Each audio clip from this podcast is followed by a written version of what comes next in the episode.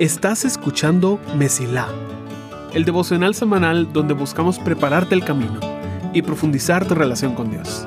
Soy tu anfitrión, Luigi González, y te quiero dar la bienvenida. Espero que disfrutes el episodio de esta semana. Estamos en la semana número 4 de nuestra serie Los 5 regalos.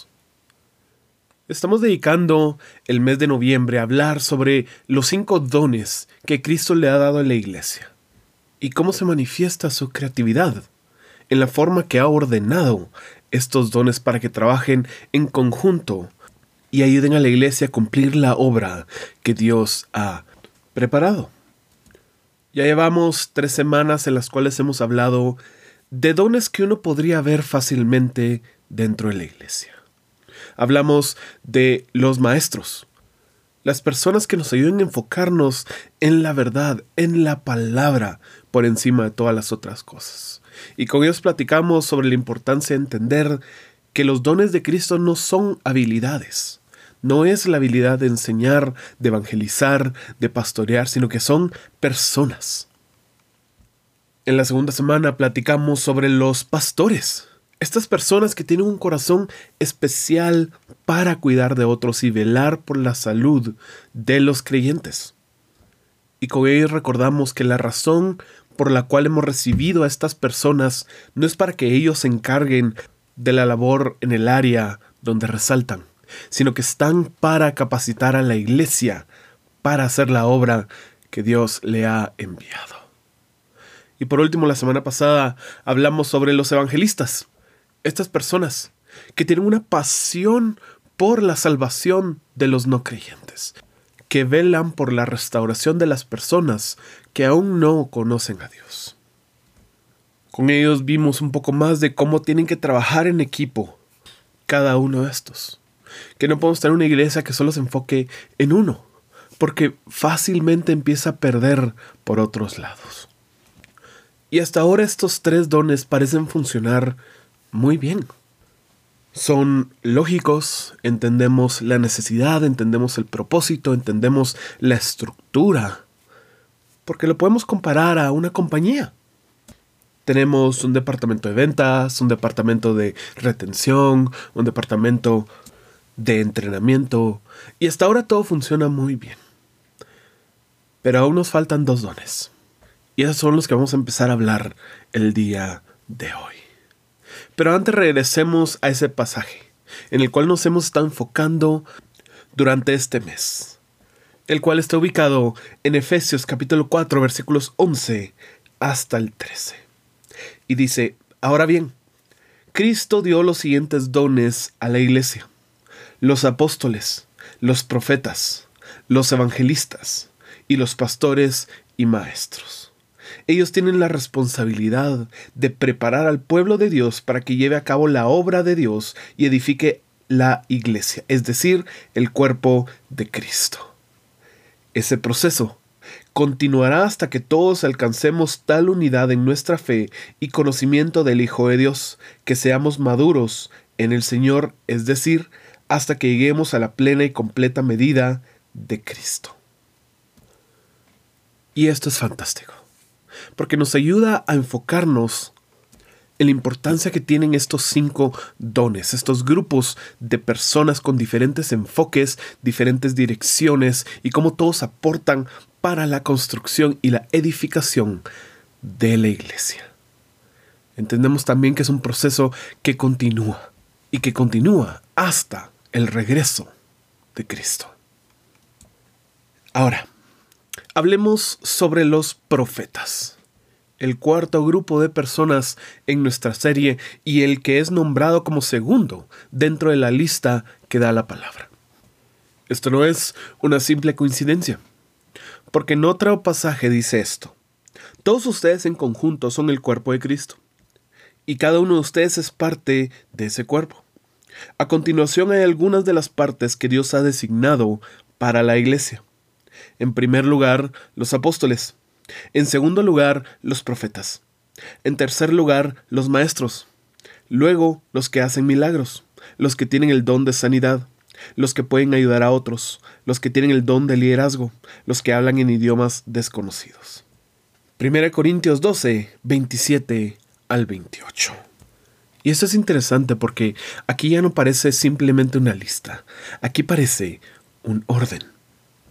A simple vista, esto nos encantaría, porque da una jerarquía muy clara sobre quienes están liderando a la iglesia. El gran problema es que tenemos conflictos con quienes está poniendo Dios ahí. Uno de los más grandes problemas es que hemos agarrado el enfoque que nos gusta, le hemos elevado al punto de que esa sea nuestra visión. Nos gusta sentirnos alimentados y que estamos aprendiendo cada día más. Por lo tanto, pongamos al maestro como el que guía la visión de la iglesia. Nos gusta sentirnos cuidados y que seamos nosotros la prioridad, que velen por nuestros corazones, así que pongamos al pastor como el encargado. Nos gusta tener una misión tangible con actividades, resultados y números, así que pongamos al evangelista como el encargado. Estos son modelos humanos que no representan lo que Dios quiere hacer con la iglesia. Es algo que vemos cuando nos damos cuenta que Dios nos envió profetas. Y es que los profetas nunca han entrado bien en una estructura. En el Antiguo Testamento muchos eran solitarios. Habían grupos de profetas. Sin embargo, actuaban independientemente de alguna estructura. ¿Por qué es esto? Porque mientras los otros dones tienen una visión clara, concreta, tangible, la visión del profeta es decir lo que Dios está diciendo. Es difícil medir esto, es, es difícil cuantificar los resultados, el éxito del profeta. Podemos decir cuántos mensajes se enseñaron, cuántas personas se están cuidando, se están discipulando, cuántas personas han sido salvas, pero cuando llegamos al profeta se arruinan estas metáforas de compañía, de eficiencia, y se viene todo eso para abajo, porque Dios ha puesto a alguien cuya misión es, esta persona va a comunicarles lo que yo estoy diciendo. Y es muy diferente a la forma en la que se hacía en el Antiguo Testamento. Por una simple razón. Y esa razón es el Espíritu Santo. En el Antiguo Testamento, el Espíritu Santo venía sobre alguien. El Espíritu Santo reposaba sobre una persona para una misión específica. Esto es lo que pasó con los profetas antiguos del Antiguo Testamento, los que podemos decir ahí están los libros escritos por los profetas mayores y menores el pueblo de Dios no tenía forma de discernir si el Espíritu Santo estaba sobre esta persona o no. Con solo escuchar la palabra, ellos no tenían una manera de identificar si esto venía de Dios.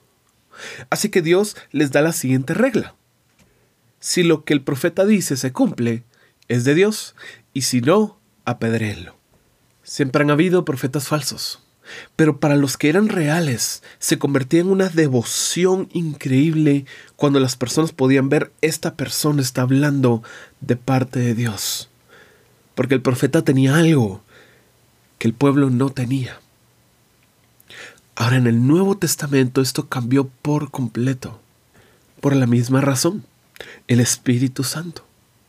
Como creyentes, todos los que hemos puesto nuestra fe en Jesús, hemos recibido el Espíritu Santo, no para que esté sobre nosotros para una misión, sino para que viva en nuestro interior, que nos selle y nos transforme día a día.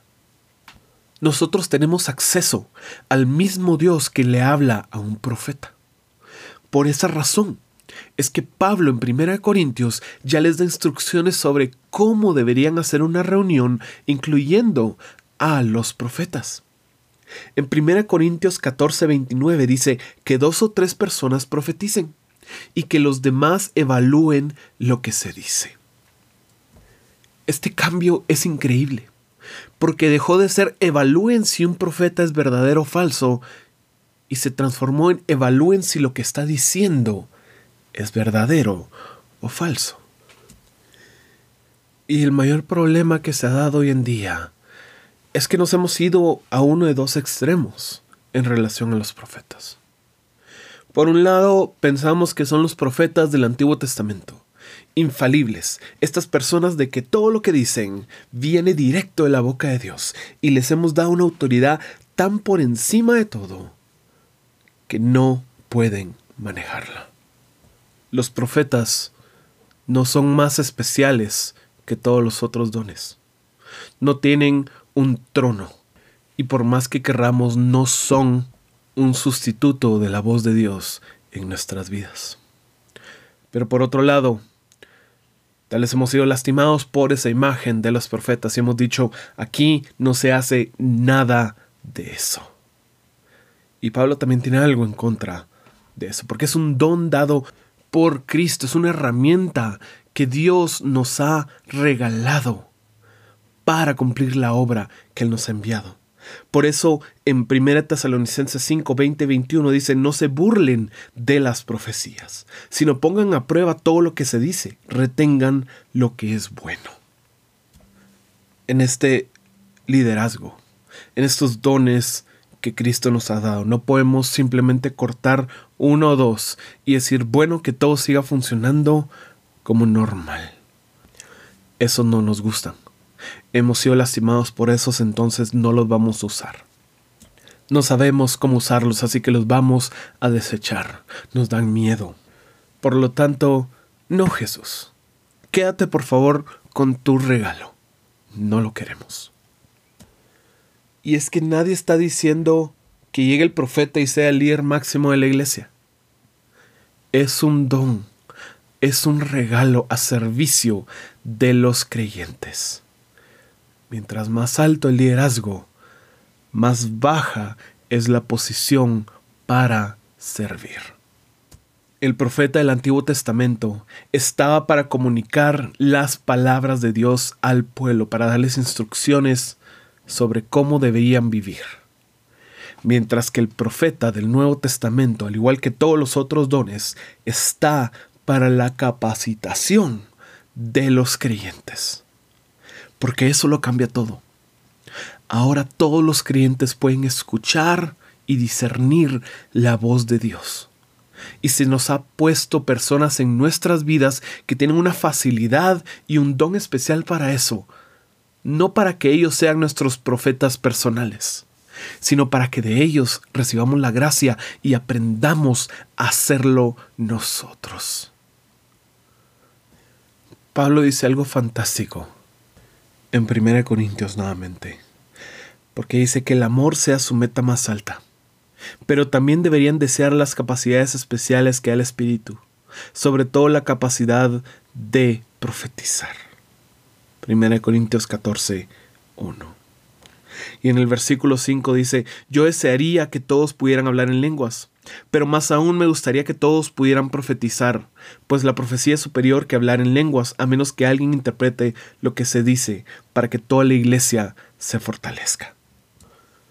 Pablo no está diciendo que salgan más profetas, que hayan más personas especiales que podamos subir en altares y que ellos nos digan la voluntad de Dios, sino es que todos lo hagan, que todos lo hagan es el propósito de los profetas, el regalo de Cristo. Estas personas que tienen una facilidad para escuchar la voz de Dios, no para serlos nuestros representantes delante de Dios, sino para que ellos nos enseñen así es como se escucha Dios. Y que ese don esté sujeto a la palabra gracias a los maestros.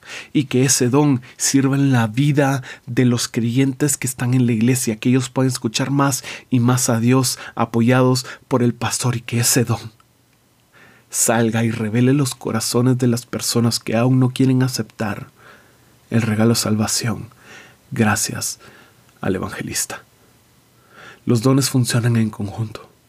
Ninguno es más importante que otro, pero Dios ha puesto un orden no para decir cuál es el más importante, sino para decir quién debe servir a los demás. Deseo que aprendas de los profetas en tu vida cómo escuchar a Dios y que tu camino se mantenga siempre despejado. Gracias por escuchar. Si este episodio fue de bendición para ti, puedes ayudarnos a crecer al compartir el devocional en redes y enviándolo a las personas que sientes que necesitan escucharlo. Gracias por ser parte de Mesila.